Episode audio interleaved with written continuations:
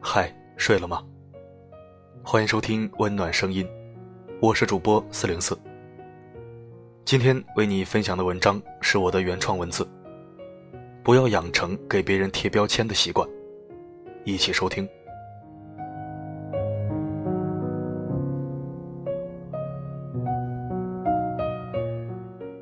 你们九零后就是这么脑残。你们那个地方的人基本都没什么素质，不就是个富二代吗？装什么装？这样的话听着熟悉吗？当然不止这三句，类似这样口吻的语句，我能给你列出几十条来。贴标签，好像成为了现实中很多人的语言习惯。如果说两个人的聊天止于呵呵和哦。那么，很多人的聊天场合肯定是毁于贴标签和扣帽子。文章开头的那三句，都是我亲眼所见的真实案例。这三句话最终的结局是：一场骂架，一场斗殴，和一场绝交。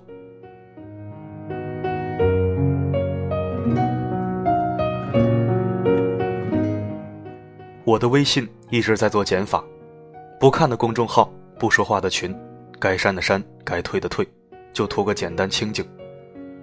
在我为数不多的几个微信群里，有一个老乡群，平时也没什么人说话，都是一些链接党和表情党，偶尔冒出来几个广告党。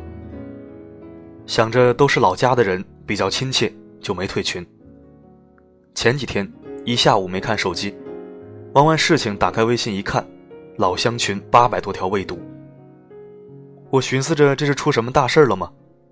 就算往常新人进群或者组织聚会，也没这么活跃呀。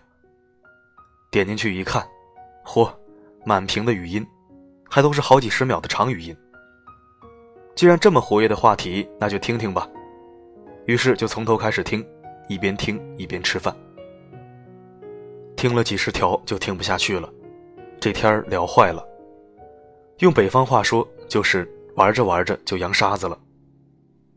起因是一个年轻人在群里发了一个日本动漫的视频链接，另一个年轻人表示他也爱看这个动漫，然后就聊了起来。再然后就是出来一位大叔，发了长长的一条抗日爱国文章，并对两位年轻人说教起来。大概就是日本人杀我同胞，你们倒是挺喜欢他们的垃圾文化的。历史归历史，文化归文化，难道要我们看《喜羊羊》和《熊出没》吗？你们这一代就是没骨头，多大岁数了还愤青？你一言他一句，几个回合下来就上演了最具转折意义的这一幕。你们九零后就是这么脑残。从这句话开始，对峙就彻底白热化了，言辞粗鄙难以入耳。后面我跳跃性点开了几个语音，大都是脏话连篇。辩论成功转变成了骂战。并且有不同的面孔加入了战场。最后群主出面解决，表示先把对决双方暂时踢出群聊，冷静一下，过两天再拉回来。这样的事随处可见。我曾经也在群里被人以“你个九零后懂什么”这样的名义移出了群聊。大叔铭记历史，时刻不忘死难同胞，没错。年轻人把历史和文化分开看待，扬长避短也没错。错就错在双方互相贴标签，没骨头，岁数大，愤青，九零后，一言不合就贴标签。看日本动漫就是没骨头，那日本人发明的锂电池你用不用？一整就拿岁数大说事儿，谁还没有个岁数大的时候？张嘴闭嘴就是愤青，愤青。讨论国耻话题的时候，谁不激愤？有事儿没事儿就八零后垮掉了，九零后脑残了，零零后逆天了，几零后没年轻过，狂热过，血气方刚过。在这里，作为九零后，我也要为九零后说几句公道话。最大的九零后也已到了为人父母的年纪，最小的九零后也开始步入社会了。当下社会各界，哪儿没有九零后的身影？奥运健儿里九零后占了半壁江山，互联网大咖里九零后新秀也不胜枚举。救援官兵中，大部分都是九零后兵哥哥。九零后的时代已经来了，挡是挡不住的。前辈，不管您走过多少独木桥，吃过几袋加碘盐，你的成败胜负、荣辱是非，都跟对方是几零后没关系。当你开始给别人贴标签的时候，就证明你已经处于下风了，再扯下去就是无力诡辩了。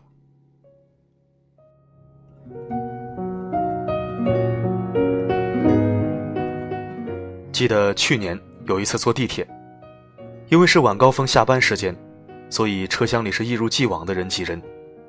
个子矮的被淹没在人海，中等个的两脚悬空，个子高的可以尽情的看海。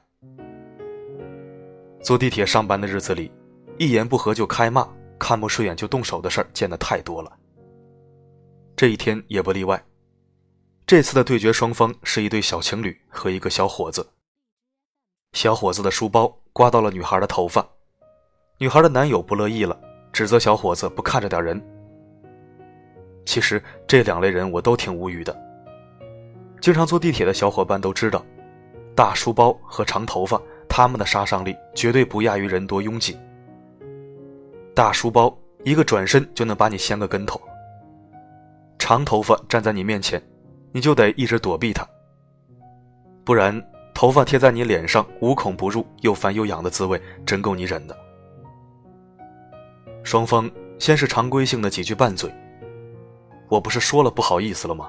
我又不是故意的。你那么小声，看都不看我们一眼，拽得我生疼。怎么你还有理了呢？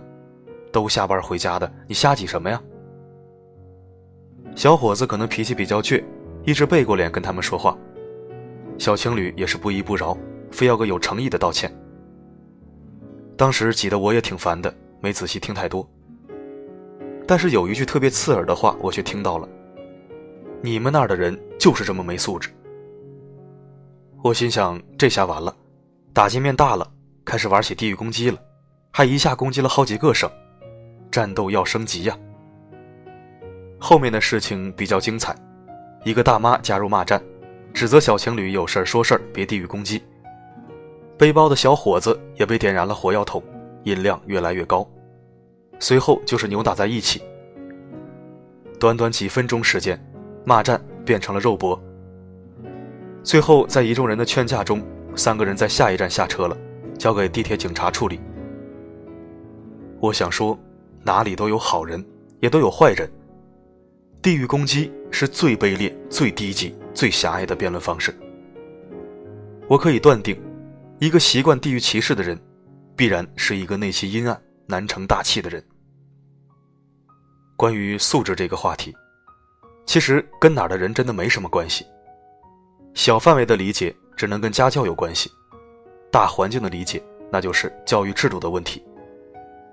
素质好坏与否，覆盖的是全体国民。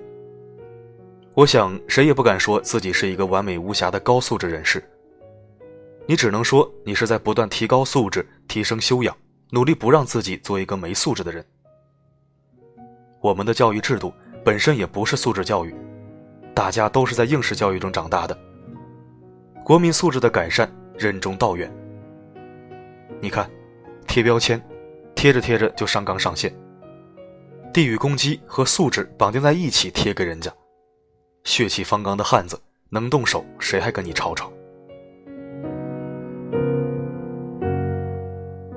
刚毕业那会儿，我在一家地产公司上班。中午闲来无事，几个同事一起闲聊。A 说：“怎么还不发工资啊？我都快要喝方便面调料包过日子了。”B 说：“是啊是啊，这月再不开单，过年都没脸回家了。”C 笑呵呵的走过来说了一句：“有那么困难吗？说的自己跟难民似的，少玩会网游，少买点装备，这钱不就有了？”这句话没毛病，是吧？可就是这句话，引来了下一句夹枪带棒的话：“我们跟你能比吗？你一个富二代，靠你爹妈养着就行了，我们穷二代可比不起。”这句话是 A 接的，像是开玩笑，但又有那么一点小挑衅。C 的爸妈在北京做生意，有点家底。C 来地产公司做销售也是自己的人生规划，因为他说过他不喜欢去家里安排的国企上班，在这儿自由还能体现价值。人各有志，我挺赞同 C 的人生观的。C 脸色当时就变了。你要聊天就好好聊，别扯没用的。我家那点钱在北京顶多就是个中等，万达又没我家股份，我怎么就富二代了？再说我自己赚钱自己花，怎么就靠父母养着了？我不花烟酒钱，也不玩网游，比你钱多也正常。能聊天就聊，不能聊就散伙，别酸不溜叽的。后来两人又对付了几句，火药味越来越浓。都是刚出校门的愣头青，差点没打起来。在众人调解之下，算是消停了。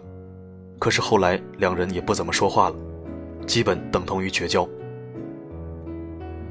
我们是成年人，都有独立思考能力，也应该懂得最起码的沟通方式和语言尺度。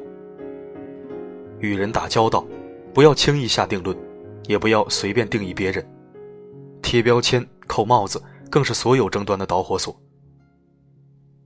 中国人自古以来就喜欢以诡辩胜真理。当不仁不义之人有了名正言顺的理由，也可以扳倒仁义贤德的君子，甚至还有莫须有这样直截了当扣罪名的恶文载入史册。上世纪中叶，中国人又经历了一场又一场政治运动，导致贴标签、扣帽子的不正之风深入骨髓，难以彻底摒弃。这些都是历史的后遗症。毕竟已经远去。当下时代相对开明，更多的时候其实是丑恶的人性在作祟。以你的固化思维去定义别人，终究是不好的。凡事就事论事，不要随便给人贴标签。一切决裂和纷争都是从贴标签开始的。如果。你认为或者想成为一个有涵养、有素质、有魅力的人上人，那么，请你不要养成轻易下定论、随意贴标签的坏习惯。优秀的人都懂得换位思考，和颜悦色的沟通相处。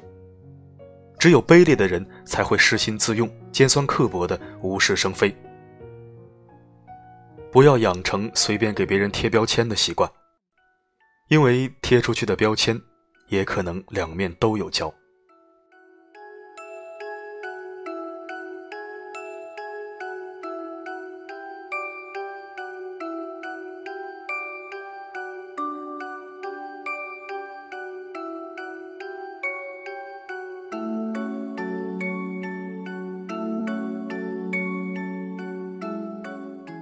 感谢收听，这里是温暖声音。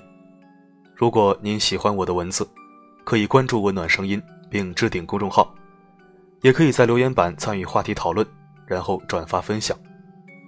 我的声音能否让你享受片刻安宁？我是四零四，我一直守候在这里，只为温暖你。生活里有接不完的烦心事，都会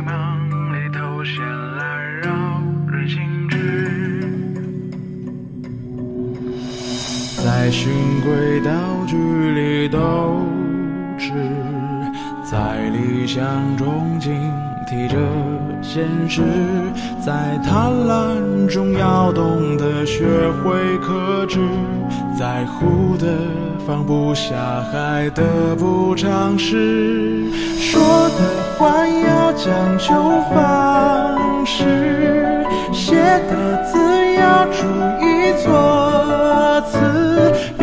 别等栽几个跟头才乱了理智，回头痛骂仅存的心理素质，忘了曾做过的亏心事，却牢记谁曾落井下石，回不去也是不起，还提的无知，是岁月教人成长的。